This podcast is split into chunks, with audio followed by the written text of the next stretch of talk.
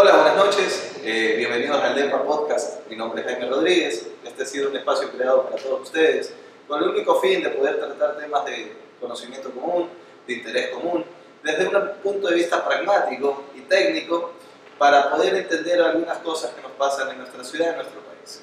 En esta noche eh, estado hoy con mi compañero Roberto Carballo, con quien vamos a analizar y conversar un poquito sobre el tema de concesión aeroportuaria de la ciudad de Manta. Muy buenas noches a todos y bienvenidos a este primer episodio del DEPA Podcast. Este es un espacio en donde nosotros vamos a discutir temas diversos. El día de hoy, puntualmente, el tema de la delegación portuaria, pero en las próximas semanas hablaremos de economía, de sociedad, de cultura, de religión, de espiritualidad, de una amalgama de temas que seguramente son de su interés. Nuestra intención no es, eh, no vamos con una idea de defender una postura o de defender una tesis. Queremos nosotros darles elementos de información a ustedes para que puedan tomar su propia decisión, su, formar su propio criterio alrededor de los temas que les conciernen. Antes de empezar, quiero darles la bienvenida además por acompañarnos al equipo de producción de Digital Nomad que se encuentra el día hoy backstage, haciendo las primeras tomas de este primer de muchos que se vienen encuentros de discusión. Mi nombre es Rigoberto Carballo, estamos aquí para discutir, para conversar de una forma decidida. Gracias Jaime por tu, por tu, por tu intervención y vamos adelante, conversemos. Rigo, hoy día el tema que tenemos que hablar y discutir un poquito sobre la concesión del aeropuerto de Manta. La primera pregunta que yo te tengo es, ¿es necesaria la concesión? ¿Necesitamos una concesión? Y si es necesaria, ¿por qué? Ok, yo pienso que primero debemos respondernos para qué sirve la concesión. ¿Cierto? Antes de, analizar el tema de la concesión de un puerto, de un aeropuerto, de una vía, etcétera, ¿para qué sirven las concesiones? Y la respuesta es que los gobiernos o los municipios o los entes públicos concesionan, delegan, hacen alianzas públicos-privadas para que otra instancia, ya sea público-privada también, que sí tiene la capacidad, el dinero, el conocimiento, la expertise, pueda a la par hacerse cargo de una construcción de una obra pública o de una gestión de una infraestructura pública que no necesariamente el Estado o el municipio puede hacer. Es el caso puntual del aeropuerto de Manhattan. Ahora, el municipio no lo puede hacer por una falta de autogestión, de conocimiento, de capacitaciones, o por qué motivo una entidad pública no podría llevar una administración adecuada. Hay muchas tesis que sostienen que el Estado es un mal administrador. Hay muchas tesis que sostienen que los países que más, desarrollados son, son quienes concesionan o delegan sus infraestructuras productivas al sector privado o alianzas público-privadas que permiten generar mayores inversiones, mayores volúmenes de producción, etc. Si tú me preguntas, el aeropuerto de Manta, y esto son lo dicen los datos, es un aeropuerto que no mueve carga de pasajeros, creo que lleva a 80.000 pasajeros al año, y está muy por detrás de los principales aeropuertos del país. Y esto pasa porque no es porque necesariamente en este momento no hay una empresa que se encargue de, de generar más, más pasajeros o más carga, es porque el mercado en este momento no se ha potenciado demanda para que exista este, mayor movilidad. No necesariamente tienes que tener una buena infraestructura bien puesta, sino tienes que tener, generar las, las condiciones para que vengan más pasajeros, es decir, infraestructura portuaria, seguridad, buenos servicios públicos.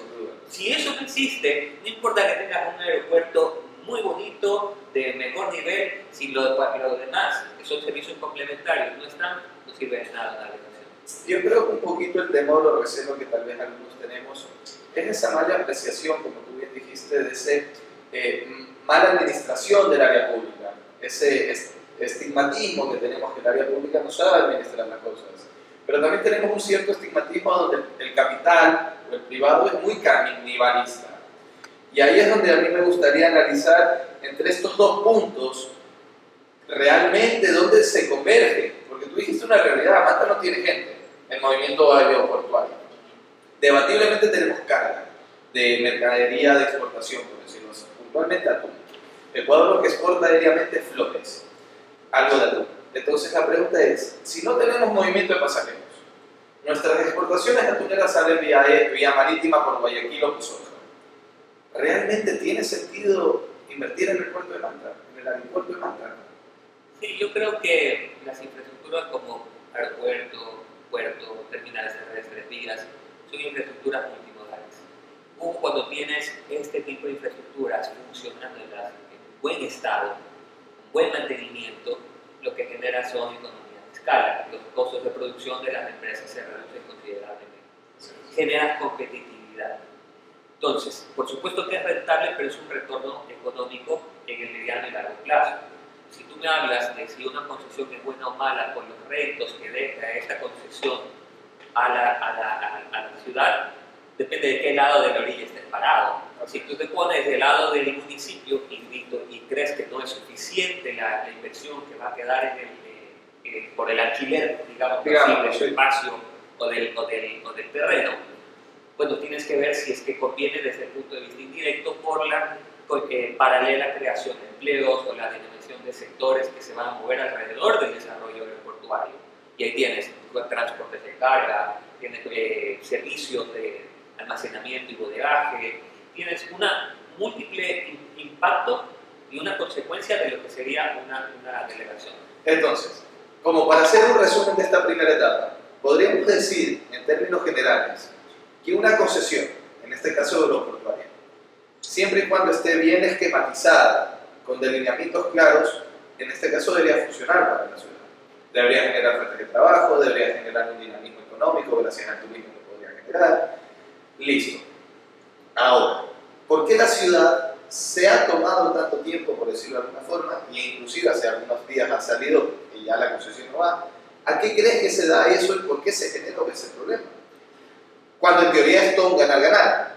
Porque eh, pasa por el tema de las competencias. ¿Quién es el dueño del aeropuerto? ¿Ya? ¿Quién lo administra? Así es. ¿Cómo está configurada el sistema? La administración del aeropuerto es la Dirección de Aviación General Civil. Eso es área pública. es, es, un ente público adscrito al Ministerio de Transporte y Obras Públicas. Es decir, que el gobierno tiene la administración del aeropuerto. Y el gobierno decide a quién, cómo se lo delega, bajo qué figura y, y a quién se lo delegaría. Pero ningún privado te va a meter dinero para que te lo administre el gobierno. Ya voy a entrar, voy a, entrar a eso, ya voy a entrar a eso porque es importante que primero sepamos a quién pertenece esa claro, Entonces, el municipio no tiene nada que ver, queridos oyentes, no tiene nada que ver el municipio con la administración de la O sea, el municipio no quita nada. El municipio no tiene absolutamente nada que ver con ese tema. Ya, entonces ahí me sacaste de una ignorancia porque la verdad yo sí hasta cierto punto culpaba al municipio y a sus representantes por una gestión debatiblemente no óptima. Al municipio no tener ninguna injerencia en la administración o concesión del del aeropuerto de Manta, ¿el impacto del municipio cuál es? Las obras aledañas. Sí, y además, bueno, el caso puntual de esta concesión o de esta delegación, lo que es es una negociación del gobierno coreano directamente con el gobierno ecuatoriano.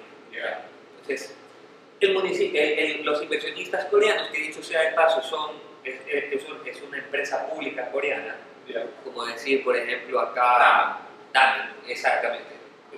No comparando no. no vamos a comparar peras con manzanas, pero la misma línea de negociación. Sí, pero buena empresa pública. Claro. Como son empresa pública estatal, lo que quieren, ellos quieren entenderse con el gobierno ecuatoriano. No se quieren entender con Rigoberto Carvalho, ni con Jaime Rodríguez, ni con el municipio, ni con nadie más que no sea el gobierno, porque ellos quieren negociar a ese nivel. El gobierno lo que hizo es crear un convenio, tener un convenio con el municipio para que el municipio sea parte, parte, sin derecho a voto, por decirlo así, pero que sea parte de las mesas de negociación, para que en el marco de las negociaciones que se estaban haciendo, queden réditos para Manta en términos de un, un canon fijo anual para la ciudad, es decir, de todo lo que iba a pagar el inversionista al año, una parte quedaba. El debate está si eso era mucho o poco. Esa es otra historia que podemos conversarlo más adelante. Pero yo quiero hacer una analogía. Si usted es un inversionista y tiene un millón de dólares y no sabe dónde poner ese millón de dólares, ¿en base a qué toma su decisión de inversión? ¿En base a qué tomarías tu, tu decisión de invertir en algún lado? En función del riesgo. ¿Qué más?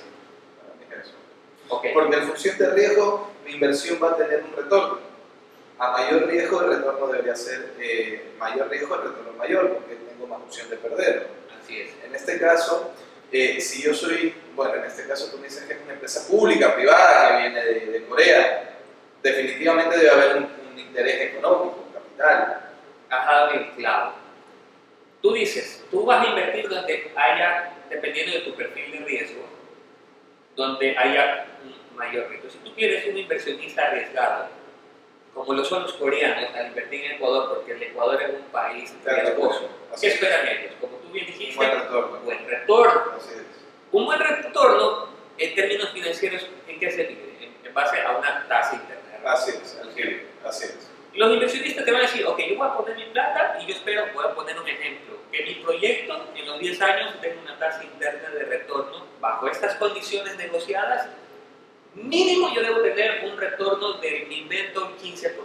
Total. Porque si tienes un, un, un- un retorno, digamos, más bajo que eso, tú ya no te metes ni siquiera a negociar, no te importa. No justifica riesgo. Eso quiere decir que con las condiciones que tú, que tú te sentaste a hablar con el gobierno, tienes un 15%. Y si el gobierno mañana te pide más, ¿qué va a pasar con tu tasa de retorno? Va a caer. Eso, eso, eso pasa en inversiones públicas o privadas. Así es. Entonces, el- la cosa, ¿por qué se cae? La cosa se cae concretamente por errores infantiles del proceso que te voy a explicar más adelante. El proceso de adjudicación. del proceso de O sea, la burocracia. Son bur- temas buro- burocra- buro- errores infantiles de funcionarios medios, eso sí debo decirlo. Pero también se cae, digamos, pienso yo, por presiones innecesarias y, anti- y no sustentadas por querer exigir más de lo que le daba la, la sábana a la inversión. Si el inversionista tú le pides más, que la tasa interna de retorno va a caer y el inversionista ya no va a venir. Eso pasa en las licitaciones internacionales. Es. Cuando tú sacas un proyecto a licitarlo internacionalmente, a esperar al mejor postor, y vienen tres ofertas, generalmente se toma la oferta más atractiva para, para, para el ofertante o para el país o para la empresa. Si esa empresa ya habiéndote hecho una oferta que ya sabe cuál es tu punto de equilibrio, viene atrás Pepito y, y- y Juanito y te dice, no, eso no es suficiente para, para nosotros, los inversionistas sencillamente Se no van. es. Primer, primer. O sea, eh, eh, a ver si me entiendo. Había un preacuerdo y después decidieron que ese preacuerdo no era lo suficientemente atractivo, digamos. No, no necesariamente, no, no. Este, había, había pequeñas eh, personas o grupos de personas que se opusieron a eso porque decían que no era lo suficiente para mal. ¿Tú crees que la oposición de las personas que hayan hecho esto se basa netamente en un tema económico? Eso es muy debatible, no creo. Yo creo que más bien son posturas, quizás. Ideologías. No, quizás es desinformación, pienso yo. Yo le atribuyo a la desinformación. Pero ya entrando, entrando al tema de por qué manda este proceso se, se declaró desierto, te voy a explicar en este instante, pero más bien quisiera ver a ver si tienes inquietudes y hacemos un break. Hasta ahí. ¿Sí? Sí, yo, para hacer un break aquí, eh, yo creo que en esta primera etapa eh, hemos quedado un poquito más claros de la necesidad, digamos, de un concesionamiento de un área aeroportuaria como esta, entendiendo que por conceptos normalmente el área pública no es un buen administrador, Y no tiene músculo financiero no tiene la, la facilidad de un músculo financiero, pero también tenemos que tener muy claro que el privado es un canibalista. ¿no? Entonces, si bien es cierto que Ecuador es un país de alto riesgo, donde yo necesito una tasa interna de retorno alta para justificar ese riesgo, no deja de ser menos cierto que en un nivel macro, global, donde yo tengo una comunidad desde Asia que cada vez tiene mayor poder adquisitivo y mayor facilidad de viaje, y Manta me conecta de forma directa con Galápagos, yo creo que aquí hay algo más que el tema económico. Yo creo que aquí hay un macro, porque solo China calcula mover en los próximos años más de 100 millones de personas en turismo. Entonces, si yo digo listo, mi conexión directa es con Galápagos, que debatiblemente es el lugar más lindo del país, debatiblemente, sin dejar afuera la Amazonía y otros lugares muy bonitos, sin lugar a dudas, yo creo que la inversión coreana no solo va por un tema económico, más allá de que sí tiene un, debería tener una tasa interna de retorno alta, yo creo que va más por un tema estratégico. Geopolítico, por supuesto. Geopolítico. Por supuesto. A ver, yo sí, yo sí eso que entendí ahorita la premisa y la idea. Es verdad, no, no sabría decirte con certeza si geopolítico, pero definitivamente, y esto lo ha dicho esta empresa públicamente, forma parte de un plan de expansión de operaciones en Latinoamérica. Y eso sí pasa también por una, un fenómeno que ya lleva décadas, en donde las principales economías asiáticas están tratando de un poco posicionarse globalmente en el comercio internacional. Y, y eso, no, no, y eso se puede fácilmente contrastar porque esta empresa ya ha realizado sus operaciones y nuevas inversiones en Perú. Estado en, ¿En qué parte de Perú? Entiendo que, no me acuerdo si el aeropuerto de Callao, no sabría decirte con exactitud, pero sé que están en Perú, están en Colombia y vino una delegación a Manta para, al Ecuador para analizar tres aeropuertos. Se fueron al aeropuerto de La Tacunga, que queda a una hora del aeropuerto de Quito.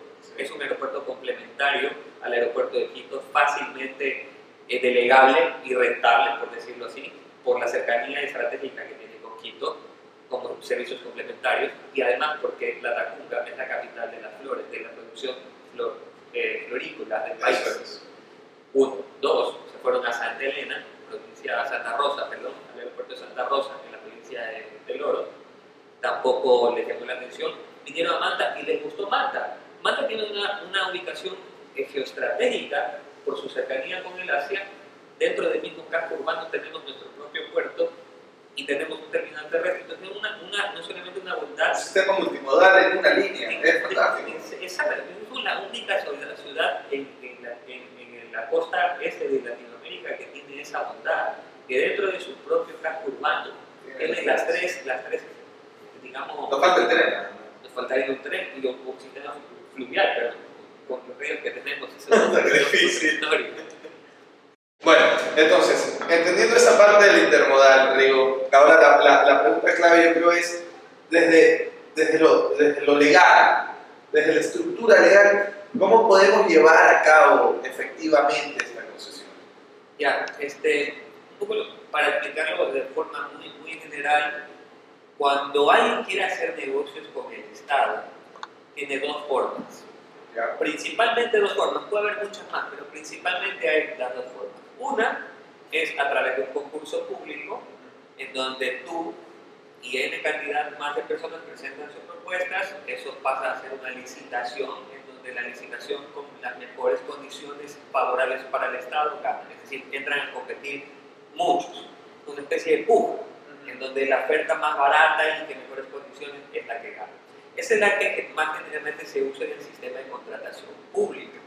A nivel internacional es parecido. Cuando hay inversionistas extranjeros que están interesados en hacer negocios con el Estado, hacen sus propuestas y si es uno o varios, ganan generalmente las mejores condiciones, cumple de acuerdo a lo que se le llama los, los pliegos de contratación. La otra forma es a través de alianzas público-privadas. La primera que te mencioné está respaldada por la ley de contratación pública y otros instrumentos legales que existen en el país. La otra es a través del Código Orgánico de la Producción, en donde básicamente dice que si el presidente de la República identifica un tema de prioridad para el Estado, puede excepcionalmente, importante esta palabra, excepcionalmente delegar directamente, directamente una iniciativa, a una iniciativa privada la delegación sin pasar por todo el concurso. Y ahí te quiero hacer una pregunta. ¿Cómo podemos garantizar el fiel cumplimiento de una de estas dos políticas o, vías sin entrar al famoso negociado interno? Porque tal vez yo puedo hacer alianza público-privada, pero tal vez yo la hago porque ya está un tipo de amarre. Y no dejo o, excluyo a tal vez otros integrantes. ¿Cómo podemos evitar eso? O sea, bueno, en el caso del aeropuerto de Manta, estamos hablando que estás negociando tú a tú con una de las 10 economías más fuertes del planeta y uno de los que más mejor rankeados están en temas de corrupción. Entonces, hablar, digamos, de un beneficio individual para uno o pocos en el proceso sería muy antojadizo sacar una conclusión, pero lo que sí se puede decir es que es una negociación a nivel diplomático, a nivel internacional y una negociación a nivel de instituciones de Estado. Y con nada más y nada menos que una de las cuando la estoy defendiendo, porque también puede ser cualquier otro país. A lo que voy es que los procesos y la transparencia a veces se pierden en, en procesos intermedios o en mandos medios. ¿Por qué crees que Corea ha decidido invertir en Ecuador? ¿Qué crees que lo motivó, lo catapultó para que Corea diga, voy a Ecuador? Bueno, yo te puedo decir que porque viví en Corea del Sur más de año y medio, yo pude dar fe del proceso de crecimiento que, que este país tuvo en apenas 30 años de convertirse de uno de los países más pobres del mundo después de la guerra a ser potencia mundial. Y más allá de explicar las razones por qué pasó esto, que pasa por desarrollo económico, políticas internas de, de, apoyo a la inversión, etc. Una fuerte dictadura, dicho sea el paso. O sea, pasó de todo ahí. Pero hoy por hoy son lo que son por todo esto que pasó. ¿Por qué se fijaron en el Ecuador? No creo que se fijaron en el Ecuador, se han fijado en Sudamérica, con una, una estrategia, como lo mencioné, de expansión de negocios y de expansión de geopolítico de los países de Asia y del poder asiático en la región. Entonces está claro que la economía global avanza en base a la competencia entre los países, principalmente las dos economías, China y Estados Unidos. Del lado de Asia tiene China y sus aliados, que es todo el eje sur, sureste de Asia, y por el lado del de, occidente, Estados Unidos y también economías europeas. Entonces, ser así, entendiendo la geopolítica, yo creo que tenemos dos opciones. O le pedimos más plata, o nos vamos donde nuestros amigos yanquis y decirle, oye, el negocio que quiere Corea te lo doy a ti. O no es tan así. Ok. Poniendo en el ejemplo que dices, ¿podría el Estado ecuatoriano hacer la licitación internacional y salir a preguntar quiénes se interesaban en el aeropuerto de Manta en las condiciones que estaba viviendo? Sinceramente, nos va a llegar a ofertas. Yo sinceramente pienso que después de una, de una pandemia global, en donde prácticamente la industria aeronáutica está destruida, en un escenario donde el turismo se va a recuperar en los próximos años y probablemente sea el sector que más se demore en recuperarse, que hayan regresado a ver al Ecuador para potenciar una infraestructura, un sector aeronáutico en alicaído, de verdad que creo que es una oportunidad, pero sí nos debe hacernos preguntar por qué. ¿Por qué están regresando a ver al Eso quiero llegar, porque mira, a mí una vez me dijeron una, una realidad que dice, cuando la limosna está buena, hasta el mendigo duda. Y ahí es donde yo quiero llegar. ¿Por qué Corea se quiere meter en Ecuador? ¿Qué tiene Ecuador que los coreanos digan ahí es? Y, ahí es donde yo digo, y cuidado por un concepto capitalista, monetarizado, dolarizado, entramos a, sacrificar espacios tales como Galápagos, y yo vuelvo a insistir con lo mismo, porque para mí la concesión del puerto de Manta, la, verdad yo creo que no tiene nada que ver con Manta, es más, ni con Ecuador, y que es netamente estratégico para conectar con las Islas Galápagos. Más nada, más nada. Para mí es una, un espacio aeroportuario de escala para llegar a la isla Galápagos. Lo que sí estaba sobre la mesa era la apertura de nuevas rutas Manta-Tahiti, que es punto medio entre Sudamérica, Sudamérica y, Asia del, sur. Y Pero esa ruta me la atención, porque si tú no tienes gente acá, no tienes movimiento de personas. Chile, que mueve 30 veces más gente que nosotros, Santiago de Chile, no tiene esa ruta. Y te hace directo a Singapur.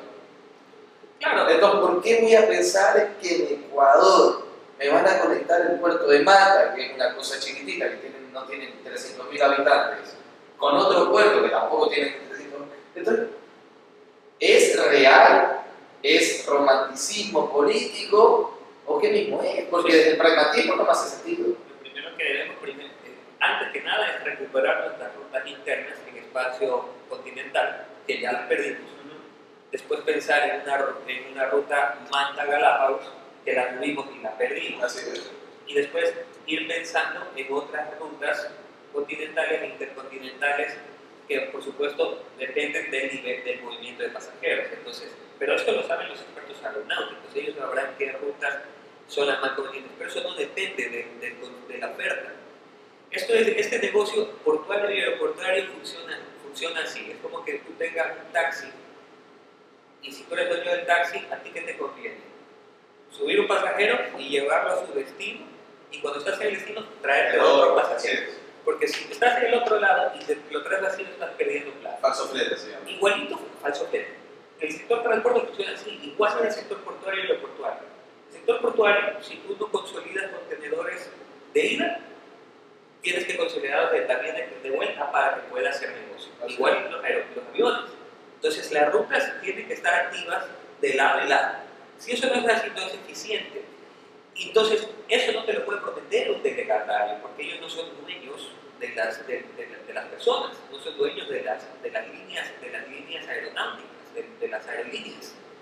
El concesionario lo que, puede, lo que se puede comprometer es tener un aeropuerto operativo con una buena torre de control, con puntos de seguridad, etc. Ese es el rol del concesionario. El rol del gobierno, ¿cuál es? El rol del gobierno es que haya carreteras buenas para que infraestructura, infraestructura complementaria y del municipio también. El municipio tiene el rol de que el sector turístico de la ciudad, el sector, la seguridad de la ciudad sea buena, que, se, que haya coordinar con el sector privado para que las condiciones se presten para que ese aeropuerto sea operativo. Entonces, como mensaje final, no sé si final, pero podemos seguir debatiendo mucho, es Acá no solamente se trata de, que, de, de, las personas que hacen la propuesta para concesionar, es un pacto con, con, eh, con todos, un pacto común, del sector privado, del gobierno, del municipio, cada uno tiene que hacer su parte, de lo contrario, no va a quedar. Tengo una pregunta abierta que el otro día me la, me la hicieron y te la transmito. ¿Qué tan cierto o tan falso crees tú que puede ser la idea de que la concesión del puerto se viene abajo con el único motivo de poder traer una base naval gringa de nuevo a Estamos hablando del aeropuerto. Sí. Del aeropuerto. ¿Crees que es viable que en vez que vengan los coreanos vuelva la base gringa? Que vuelvan los norteamericanos a, a Manta, como en el 90. Eh, Yo lo he escuchado por ahí, pero me he preguntado inclusive. Una buena miren qué buen programa. ese tipo de preguntas no salen en, en, en las mesas de trabajo. Pero es buena pregunta. ¿Qué puede pasar? O sea, a mí me preguntaron, oye, ¿tú crees que, que, esta avenida abajo de la concesión tiene vínculo directo que el presidente Lazo visitó a Estados Unidos durante su operación y se fue a visitar con este, con este, con este? Y de repente el, el, presidente estaba por acá y tres días después la concesión se cae y cuatro días después el ministro o el embajador gringo está visitando las zonas productivas de Santo Domingo, Manaví, y sé dónde. Entonces como que tú dices, ah bueno, esto es un rompecabezas gigante y si yo comienzo a unir piezas y yo soy pro-yankee y no soy tan asiático y por ahí me conviene que esté la base gringa. Puede ser, pero si ese fuera el caso, Colombia sería una potencia aeronáutica porque tiene siete bases gringas. Entonces, no sabemos. Pero tiene control aéreo, algo que no tenemos nosotros. No, puede, ser, puede ser que no sea potencia aeronáutica, pero controla su espacio aéreo. No, no, tengo entendido, es muy pobre. Sí, sí, sí, sí. No. Eh, Camilo nos comentaba ese día. Hay, una, hay un término, un término, y si yo no soy experto no, caso, pero, pero en los cielos es espacio soberano y hay este, una parte dentro del proceso de negación que, que se decía que no se delegaba no sé, cometería un error en Pero eso es el papel. La práctica dice que te faltan radares de control antiaéreo, Manta no tiene radares, en Manta salen avionetas todas las noches, nadie sabe de dónde vienen. O sea, todas esas cosas, todas esas cosas depende de cómo negocian, ¿no? Pero, pero todas esas cosas, las personas que se van a hacer cargo de la parte operativa de una inversión tienen que decir, yo me hago cargo de esto porque esto va a ayudar al negocio que yo estoy proponiendo. Claro. Si tú eres un inversionista, a mí me gusta ponerle de los dos lados eres inversionista, tú dices yo te voy a invertir en estos equipos porque estos equipos están relacionados con inversión. Es. Ya, no te van a... A veces, claro, por responsabilidad social o otras cuestiones, hay empresas que te invierten por, por tema social o, o de sostenibilidad, que sí, generalmente son, son cositas pequeñas, ¿no? Sí, pero, sí, sí. pero no sé si es este el caso realmente, pero es una posibilidad. En términos generales, ¿tú crees que una concesión del aeropuerto de Manta, pragmáticamente hablando, sean los coreanos, sean los gringos, sean los alemanes, sean Francia, que vengan. Si concesionamos nuestro puerto, Aeropuerto. aeropuerto. Primero, hay un caso de LAN Chile que habla que LAN Chile estaba a punto de quebrar y logró sobrevivir gracias a la estrategia empresarial que ellos hicieron, que fue netamente consolidar el movimiento de ruta a ruta, pero por carga, no por pasajero. Ellos a los pasajeros no le pagaron bola. El pasajero, digamos, era el extra, porque es difícil a veces tener gente que va y viene. Pero tal vez carga siempre tenemos. Claro. Entonces, eso por un lado. Entonces, realmente tenemos la suficiente carga para tener concesionado un aeropuerto o tenemos la suficiente gente. Yo creo que esa, esa pregunta la debe responder el sector privado, porque yo creo que carga sí hay. Como, como mencionamos, que este negocio es por do- donde hay carga, donde hay Sí. carga van, van, Sí. van las. Y sabemos que nuestra carga, mucha de nuestra carga se está yendo por Guayaquil, al menos carga, carga que sale de nuestro puerto sigue saliendo por Guayaquil, y seguramente productores de la Sierra Central siguen subiendo su carga a Quito o a Guayaquil y, no tienen, y, y les resulta más barato eh, irse por esos lados porque no pueden venir a, a Manta. Voy a poner un ejemplo claro, los bananeros de la provincia de, de Los Ríos, ¿Ya? donde hay una fuerte concentración de, de producción de banano. Salen por Puerto Bolívar, que es en la Chana. ¿Por qué? Porque les queda, les queda más cerca. Si tuviéramos la vía Manta Quevedo concesionada o Vendría toda esa carga por acá. Entonces es un trabajo conjunto, no solamente es el, el Estado debe asumir en su parte. Para irnos una cosa, yo solo quiero poner un tema a analizar para comenzarlo cuando venimos. En un país que debatiblemente somos del tamaño de una moneda, donde la costa y la sierra no hay ni mil kilómetros de distancia, ¿es necesario tantos puertos y aeropuertos? Bueno, respondiendo a tu pregunta, si es necesario más puertos, más aeropuertos, yo creo que a todo país que tenga infraestructura estratégica le viene bien. Y yo más bien quisiera que ustedes mismos se contesten esas preguntas y les llego con un dato. El 95% de toda la carga que se maneja en nuestros puertos del país sale a través del puerto de Guayaquil. El 95% de toda la carga. No tengo los datos en toneladas, pero el 95% de ¿Necesitamos o no? Yo diría, si queremos desconcentrar, desconcentrar un poco, porque de esa carga viene de todo lado del país, incluido la carga manabina, que se va a Guayaquil, sale de, de todo lado del país y se centralizan en Guayaquil las exportaciones. Si queremos descentralizar eso, si queremos romper ese, centralismo, necesitamos más infraestructura alrededor del país y necesitamos infraestructura en donde se produce nuestros bienes, nuestros bienes exportables, nuestra oferta exportable, porque esto genera economías de escala, menores costos de producción y de transporte, etc. Entonces, finalmente, si necesitamos o no, obviamente va a depender de lo que se le conoce como el hinterland, que es el área de incidencia alrededor de los puertos y de los aeropuertos. Entonces, el hinterland de nuestro aeropuerto y de nuestro puerto, que está en el mismo lugar, es básicamente toda la, la, par- la parte sur de Manabí. Inclusive, yo me atrevo a decir toda la provincia de Manabí, porque el puerto de Esmeraldas es especializado en producción petrolera y la producción petrolera se genera ahí, se exporta por ahí, y además es un puerto más enfocado a Se carga. carga de ese tipo. Es. Entonces, yo creo que el puerto de Manta, por las bondades que tiene, ser un puerto de aguas profundas, y hablo ahorita de puertos, no de aeropuertos, sino, sino para ilustrar las bondades eh, estratégicas, logísticas que tiene nuestra ciudad y nuestra provincia, es cierto que nosotros tenemos una mina de oro y que necesitamos aprovecharla. Y cuando digo aprovecharla, digo delegarla bien, concesionarla bien. ¿no le resultaría, no a Manta, sino al país, más rentable desde el punto de vista financiero, antes de concesionar un aeropuerto en Manta, crear una vía ferroviaria y vial de ocho carriles Manta-Guayaquil?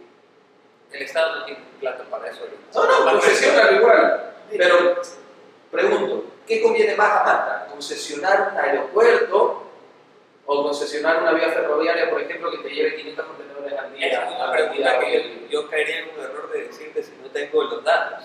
Yo caería en un error tremendo de decirte que porque no tengo el análisis de factibilidad del uno y del otro. No sé cuál es la tasa de retorno del uno y del otro y no hay estudio a, la mano, al menos del lado ferroviario.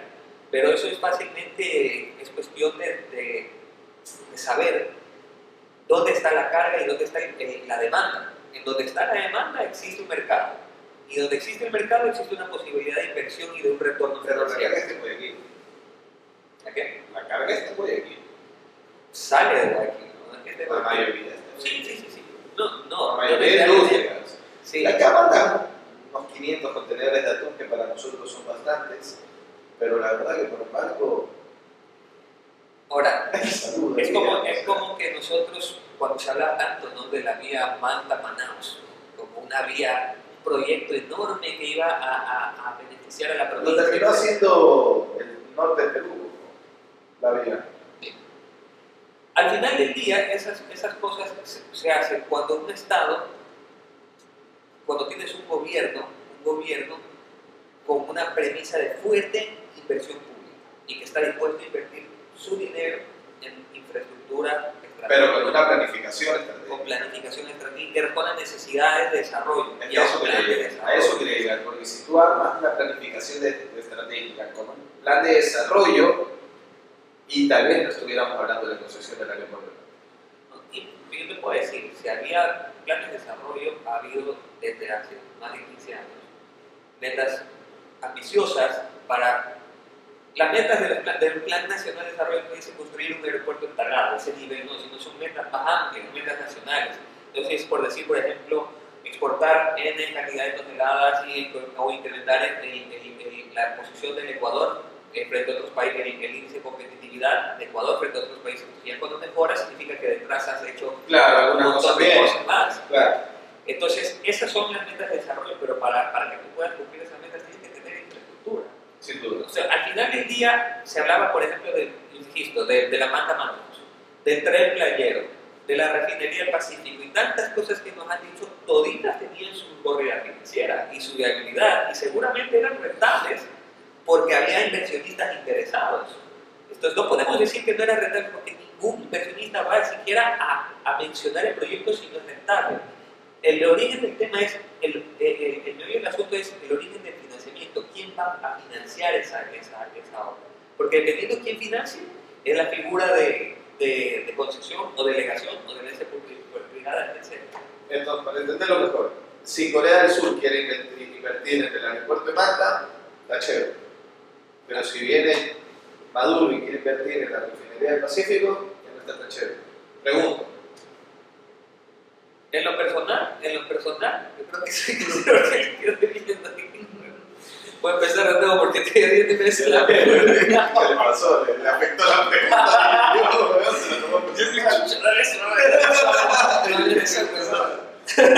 Claro. A ver, espérate, espérate.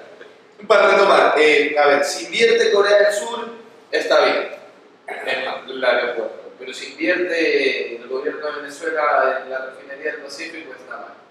No, oh, no, no, no, yo creo que siempre, ah, primero, eh, las personas que toman decisiones de este tipo, decisiones nuestros gobernantes, por supuesto miran al, al tema político, ¿no? geopolítico en este caso. Claro. Más allá de, de- de quién es el malo o el bueno en geopolítica, yo creo que los países tienen que ser lo suficientemente responsables para darle a sus ciudadanos la mejor oportunidad de desarrollo.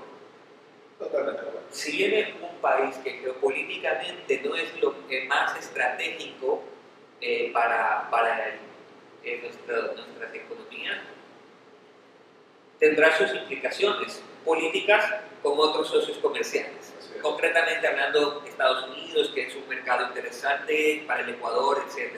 Podemos hacer negocios con Venezuela o con Cuba, seguramente nos van a, a, a- a cerrar No, a puertas.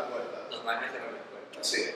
Y si asimismo empezamos a abrirnos al mundo, porque yo creo que es importante abrirse al mundo progresivamente, hacer negocios de forma responsable, cuidando nuestra industria nacional, etc. Eso es un tema a analizar porque la brisa del mundo Es un tema analizado. Sí, mira Chile como está. Sí, sí, sí. Mira Colombia, mira Francia. Los impactos de la, de, del aperturismo y del Por eso te decía, el capitalismo es bonito hasta que, hasta que eres devorado el. O sea, así me cachas. El capitalismo es bonito hasta que te come el capital. O tú te comes el otro ficha. Entonces ahí hay un tema a analizar. Tenemos ejemplos como Colombia, que vive en paro, Chile, que hoy día el que está ganando las elecciones es un revolucionario de los pingüinos del 2008, que tiene 35 años, y que es la marca que diferencia, y tienes a, a Francia que se levantó antes de ayer con 50 personas. Entonces, este aperturismo o esta globalización marcada donde nos engañan o nos quieren decir que una alianza pública-privada es buena o mala, tiene su impacto. Sí, sí, sí. Tiene su impacto en varios términos. Entonces, como para ir redondeando, yo, yo lo que quería era preguntarte al final de la vuelta, para Rigoberto Carvalho, entendiendo la geopolítica de Corea del Sur, las necesidades que Corea o el mundo asiático o el lado asiático tiene por un concepto de gente de llegar a América del Sur. Uno, dos, entendiendo la posición de Ecuador, un país, país tercermundista, con un montón de dificultades económicas, sociológicas, etcétera, ¿cómo no aprovechar esta oportunidad también? O sea, también tenemos que ser un poquito medio pendejones si es que me dan la mano y, yo no la agarro, sea quien sea, ¿no? En este caso muy puntual. Entonces, analizando todas estas cosas, eso no es necesaria la concesión de la. A ver, pri- primero yo creo, un poco respondiendo al tema del capitalismo depredador, yo creo que no todos los países son así, para empezar. Entonces, yo creo que el capitalismo no tiene un solo color, es como decir de que tiene un solo color de rojo o decir un solo color de, azul. El mundo ha evolucionado tanto y los sistemas políticos, los sistemas económicos han evolucionado tanto que prácticamente el sistema político en cada país es distinto. Entonces no tienes una sola forma de capitalismo, una sola socialismo, una mix de los dos. No hay. No hay la receta perfecta para cada país. Yo creo, como, economista y cientista eh, económico, eh, social, yo creo que el sistema debe responder a, demandas sociales y a una justa redistribución de la riqueza, a la demanda de la ciudadanía justa redistribución de. Si la inversión es rentable, en buena hora, y si a su vez hay un retorno social que satisfaga las necesidades del ser humano y se distribuye la riqueza nacional de forma justa, ponle el nombre que quieras al sistema político, capitalismo, socialismo, etc. O sea, el mundo está funcionando así. Pero para arribar a la, a la, a la segunda... a la- Solo antes que pases a la segunda, es que para mí el término justo, entre grandes comillas, es súper debatible. Súper debatible. Porque para mí tal vez es justo repartir de mi ganancia el 1%. Y ya está. Y tal vez para ti es justo que yo reparte el 30%. No, porque eso ya, está, ya estás, este, estás categorizando la justicia y yo más bien creo que eso pasa por un, un- un tema de acceso a oportunidades, no por aquí o acá, sino por, Entiendo. por acceso. Pero yo creo que ese es otro tema Sí, para sí, el sí. siguiente, el siguiente. En el siguiente podcast podemos hablar de eso. Pero ya hasta me olvidé de hacer una parte de tu pregunta. ¿Cuál era? Si era necesario el- el- Ah. la concesión.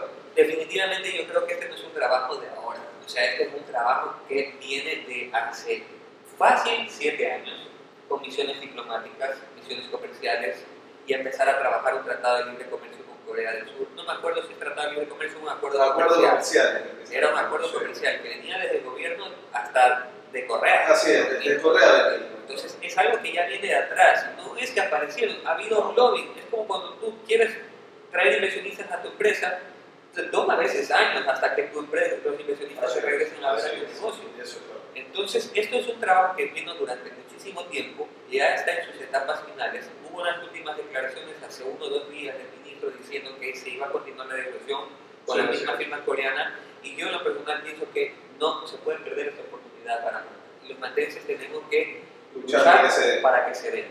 Para que se den, por supuesto, velando por un proceso transparente, velando por que sea un beneficio que re- resulte en, en retorno social económico para la ciudad. Porque yo creo que el impacto mayor va a ser en el impacto complementario una vez que estén los coreanos. Todo eso que se va a generar. Acordémonos que Corea del Sur está entre las 10 economías más grandes del país.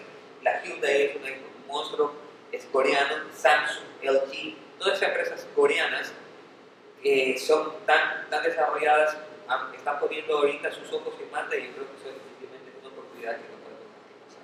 La verdad que sí, eh, yo creo que estoy totalmente de acuerdo contigo que no podemos dejar pasar esta oportunidad. O sea, no, todo, no todos los días, entendiendo la perspectiva en la cual estamos, yo sé que a veces nuestro ego no nos deja entender muchas cosas tales como que somos Ecuador, una cosa chiquitita, dentro de Sudamérica, que es otra cosa chiquitita.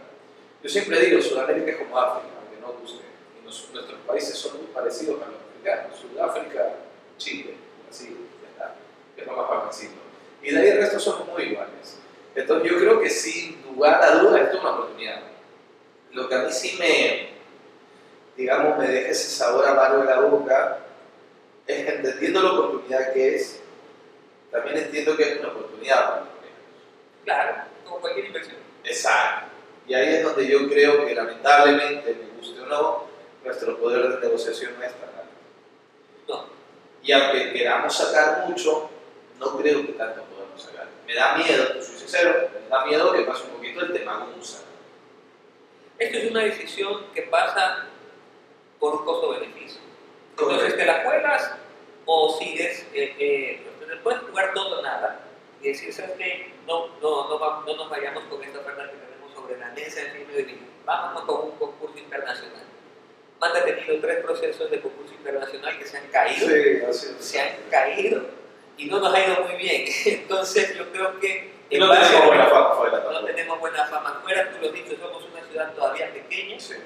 Y en base a eso yo, como Rigoberto Carvalho, yo sí le, apuesto a aprovechar las oportunidades que se nos pone enfrente, la historia, que la economía, y como mantenerse más bien aprender de esas oportunidades porque en los próximos años sabremos generar más negocios, si tenemos por 30 años en 30 años acaba esa elección y podemos volver a, volver a en, ese entonces, dependiendo de las condiciones y con todo el aprendizaje, inclusive hacernos nosotros mismos cargo de nuestro aeropuerto. 30 años pasan, ya pasaron 15 desde que estamos debatiendo estos, estos temas. Vendrán nuestros, nuestros jóvenes profesionales, nuestros hijos, y ellos serán quienes tomen la decisión, pero la responsabilidad es ahora nuestra, decir sí o no. Totalmente de acuerdo contigo. Yo creo que es algo que todos los manteses tenemos que analizar. Este ha sido un espacio donde hemos podido compartir un poquito las ideas, ciertas coyunturas, ciertas preguntas que tal vez todos nos hacemos, donde tratamos de entender ciertas cosas desde lo más básico hasta un poquito más técnico. Y, y, simplemente lo que hemos tratado de hacer hoy día es una conversación donde podemos explicar esto a todos ustedes. Eh, ese sería el primer capítulo. Espero que les haya gustado, ojalá haya sido de su utilidad, insisto, al calor de las conversaciones salen algunos criterios, unos pueden ser personales, otros no, pero otros eh, sencillamente informativos, pero lo importante es que ustedes se creen su propio criterio, juzguen por ustedes mismos y debatan en casa, debatan con amigos y así nosotros poder empezar a poner sobre la mesa temas importantes para la sociedad para ustedes. Un abrazo enorme y gracias Jaime por acompañarnos. Gracias a ti Rigo, gracias al equipo técnico, al productor. Fuerte abrazo y estamos viéndonos la próxima semana. Chao, chao.